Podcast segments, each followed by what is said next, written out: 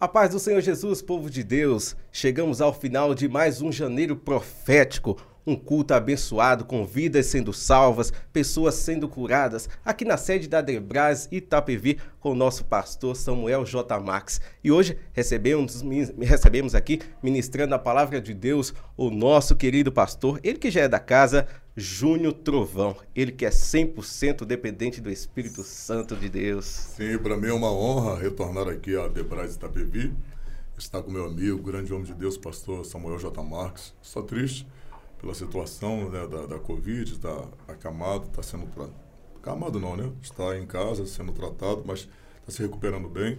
Queria que ele estivesse aqui no altar, mas ele está aí acompanhando pelo, pelo vídeo.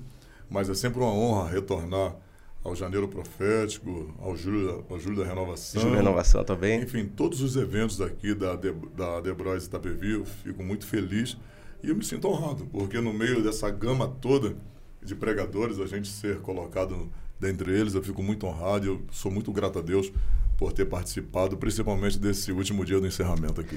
Que bênção. Deus, tudo tem um propósito, né, pastor? Deus tem colocado, levantado pessoas, assim como Salomão também, foi escolhido ali por Deus para ser rei, filho de Davi, e Deus de forma estratégica coloca pessoas para que vidas possam ser transformadas, vidas possam ser abençoadas. E que palavra abençoada, não foi, pastor? Hoje, Deus. É uma palavra que teve um direcionamento, né, um norteamento para a vida de quem ouve. É, é, acho que uma das palavras-chave ali que Deus me deu é justamente como Salomão se propôs a chegar diante do altar. Ele não pediu coisas grandes. Deus falou das coisas grandes, ouro, riqueza, prata, é, mas Salomão pediu coisas profundas, sabedoria e conhecimento. Então, é a gente que decide o que, que a gente vai pedir diante de Deus, né?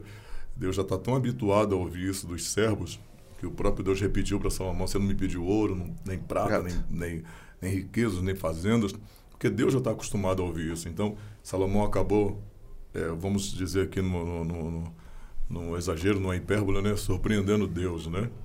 entre aspas.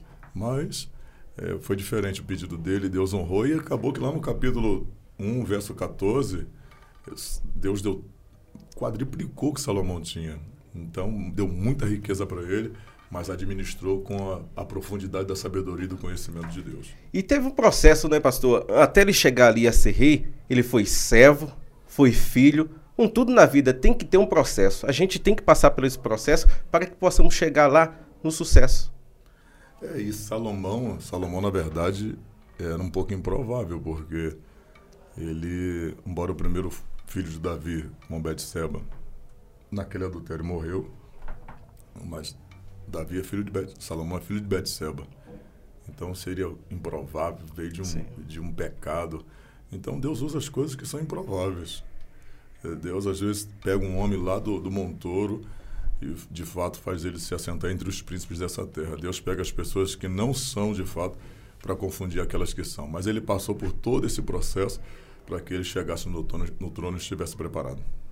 Pastor, e o senhor tem uma situação assim improvável? Porque o senhor hoje é uma pessoa de destaque, é uma pessoa que é referência para muitos jovens que estão tentando aí é, pregar a palavra de Deus. O improvável aconteceu na sua vida?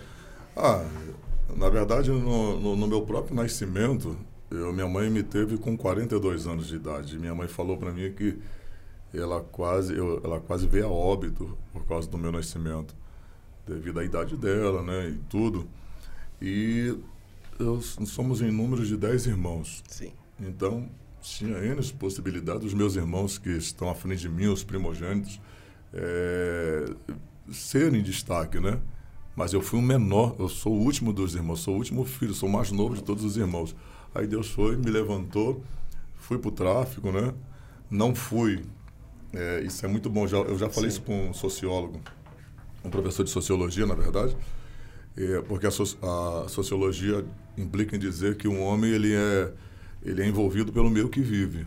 Se eu, na verdade, assim, nunca me faltou comida, nunca me faltou uma boa educação, mas ainda assim eu quis ir para o tráfico. Então, eu não vivi no meio do tráfico, Sim. mas eu quis ir para aquela vida, quis conhecer aquela vida, e Deus teve misericórdia de mim, me resgatou com 20 anos, e vai completar é, 25 anos esse ano que eu estou na presença de Jesus até hoje. Que bênção, pastor. E às vezes as pessoas estão em situações improváveis assim, mas tudo tem um propósito. Tudo tem, é. Deus, é, na verdade, às vezes a gente conhece esse outro lado da vida, igual eu conheci. Eu vivi nesses cinco anos, seis, sete anos que eu fiquei fora do Evangelho, eu conheci muita coisa. Então, parece que aquilo que eu conheci não me faz também ter desejo de voltar para esse mundo, porque eu já vivi tudo. Então, Deus me permitiu eu conhecer de perto como é a realidade do mundo mesmo e do submundo. Então, hoje eu não tenho vontade. Eu vou lá, prego para aqueles que estão no submundo, no mundo, prego para eles, mas sem a vontade de estar junto com eles, no mundo praticando a mesma coisa. Então, isso é muito importante você, às vezes, passar por um processo, né? É, e eu quero deixar uma ressalva aqui. Sim. Tem gente que acha que Deus usa a gente porque a gente já foi do tráfico. Não, o pastor Trovão é usado porque ele foi do tráfico e Deus derrama a graça. Não, não é que você tem que buscar. Não tem a ver com porque eu já fui naquela vida que a graça é maior. Você tem que buscar. Conheço tanta gente que já foi da vida torpe e não tem tanta graça. Então, você tem que buscar para ter. E essa mudança, assim, também tem a transformação. Quando o Senhor é usado por Deus, que as pessoas, olha, quem era o Júnior? Quem era o Júnior Trovão? Agora está aqui levando a palavra de Deus e Deus transforma a vida das pessoas. É, na verdade, assim, existe aquele processo da, da, do anônimo, né? Você é uma pessoa anônima, mas você é usado. Eu sempre, essa graça sempre me acompanhou, essa graça Sim. de Deus, mesmo quando ninguém me conhecia. E uma coisa, eu vou falar uma coisa para vocês, diante de Deus, eu sempre falo isso. Eu nunca procurei. Sim. Eu nunca procurei ser quem eu sou. Se eu falasse, pra, se eu falar para você que eu vi as pessoas lá no altar e eu tinha vontade de estar no meio delas, mas não é por causa da fama. Era porque eu tinha vontade de estar no meio das pessoas que me inspiravam. Mas eu nunca tive essa vontade de ser conhecido, ser famoso, não. Mas aí foi naturalmente, Deus fez, é como eu preguei hoje, Sim. né? O próprio Deus engrandeceu Salomão. Deus quis fazer isso. Então, tem hora que Deus quer tirar você daqui e coloca aqui. É a vontade dele. Que benção. O senhor falou em fama. A gente, o senhor tá o grande pregador da palavra de Deus. Como é que o senhor lidar assim com a fama? Porque Salomão, quando ele se tornou ali na posição de rei, ele chamou todas aquelas pessoas, líderes, governos, os militares ali, e levou para o altar, uhum. apresentar a Deus. Como é que tem sido assim com o senhor? É, eu acho, é perigoso. Costumo dizer que o momento mais perigoso do homem não é a luta, porque a luta te leva para a oração, a luta te leva para o jejum, para a consagração, para a busca. E a fama, se você não vigiar, ela te faz você relaxar. Então, é quando você está no topo que Satanás tenta mesmo é, derrubar você. Então, tem que ter muito cuidado com a questão da fama, é, do patamar que você está. Você tem que ter muito cuidado para que você não seja pego. Esse, acho que esse, para mim, essa questão da fama é um dos lugares mais perigosos que o homem pode estar, embora Deus está colocando ele. Mas aquilo que Deus te dá é você que administra. Então, tem que ser como Salomão. Está no trono, mas não pode abandonar o altar. Eita Deus. Tem que estar tá lá que tá no lá. altar. E para estar, chegar no altar e receber, temos que entregar, tem que haver uma entrega. Sim, você não, você não viu que Davi, quando ele reinou em Jerusalém, Saul não se preocupou em ter a arca. Sim. Mas a primeira coisa que Davi fez após vencer os, os filisteus, ele foi até a casa de Obed-edom e trouxe a arca. Que ele foi trazer de a arca de Deus. Então, temos que se preocupar de fato com a presença. A posição que Deus nos coloca não pode ser maior do que a nossa posição diante dele.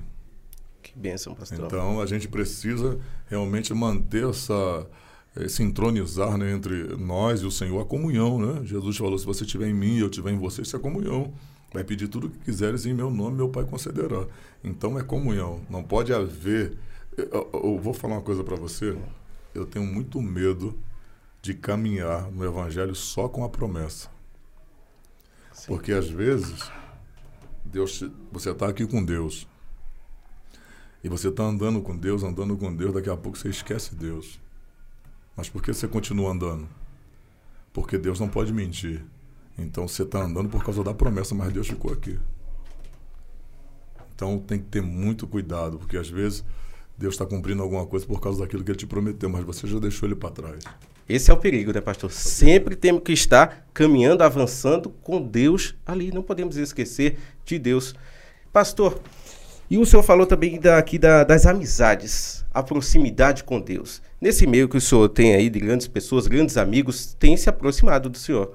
E os seus amigos? Tem aproximado assim de Deus? Como é que o senhor lidar com essa situação? Olha, a maioria dos meus amigos, eu, eu, não preciso mentir, eu não tenho necessidade disso. A maioria dos meus amigos são homens da oração, homens de fato do altar. Eles me mandam áudio três da manhã, orando. Mandam, não é por, não é bajulação, são homens da oração, pastores presidentes, homens da oração, meus que gostam da oração, da consagração, faço campanha de oração com eles no monte. Então, a maioria dos meus amigos são homens de fato da oração. Porque eu tenho que andar com pessoas que me tornem melhor, que façam eu ser melhor. É, então, acho que o hall de amizade que a gente tem, o, o nível da amizade que a gente tem, fala muito quem a gente quer ser. Que benção. E falando em amizade, assim como a amizade que falamos muito aqui sobre essa semana, a amizade de Jó. E se vivemos agora o ano da retomada em dobro, quando Jó ali, diante dos seus amigos, diante de todas aquelas circunstâncias, Jó teve a sua, a, a sua situação mudada quando ele orou pelos seus amigos. Seus amigos. E os amigos que, de fato, criticaram ele no momento que não entenderam, né? A Bildade, Zofá, ele faz, criticaram ele, porque eles olhavam para Jó e diziam, não pode um homem ter tudo que você tinha e perder de uma hora para outra, a não ser que um homem como você pecasse contra Deus. Então, Deus ficou tão irado com aquela acusação que quando Deus foi a Jó, Deus foi a eles e falou: Sim. se Jó não interceder por vocês, eu vou matar vocês. Eita Deus. Aí Jó orou por quem criticava ele.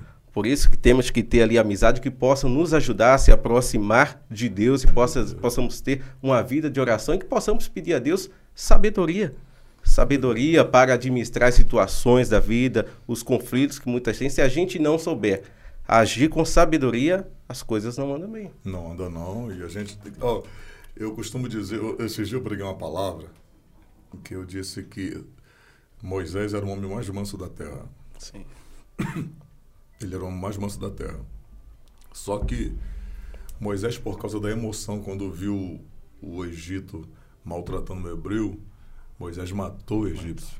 Por causa de quê? Por causa, ele irou-se. A ira, ela está dentro das nossas emoções. Então Moisés deixou a emoção falar mais alto. E, e, por causa daquela emoção que ele deixou a ira tomar conta, ele matou um hebreu, ele matou um egípcio. Mas Deus colocou a mente, a cabeça em cima do coração, justamente para ensinar que decisões não podem ser tomadas pela, raz... pela emoção, emoção, e sim pela razão. Mas aí, quando você entregou a Jesus, a sua vida para Jesus, ele te deu a fé. Judas verso 6. Batalhai-vos pela fé que foi entregue aos santos. Então a gente tem que trabalhar por essa fé que Deus nos deu. Aí qual é a suma de tudo? A sua razão tem que ser o senhor da sua, das suas emoções, mas a sua fé deve ser o senhor da sua razão e também da sua emoção. Que Deus possa lhe dar sabedoria nos seus para que o senhor possa administrar bem os seus projetos, assim como Deus tem levantado o pastor Samuel J. Max através das redes sociais. Agora Sim. já estamos no Instagram, podcast.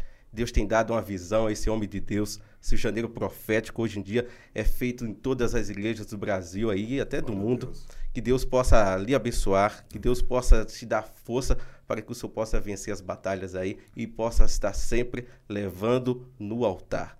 Possa sempre estar ali próximo de Deus. Obrigado. Que assim seja, eu recebo essas palavras, que assim se conclua, que assim seja. Amém. Vamos juntos. Gente, chegamos mais um final aqui da nessa edição do Janeiro Profético com vidas sendo salvas que você possa também nos acompanhar nas redes sociais. Muito obrigado, Janeiro Profético 2022.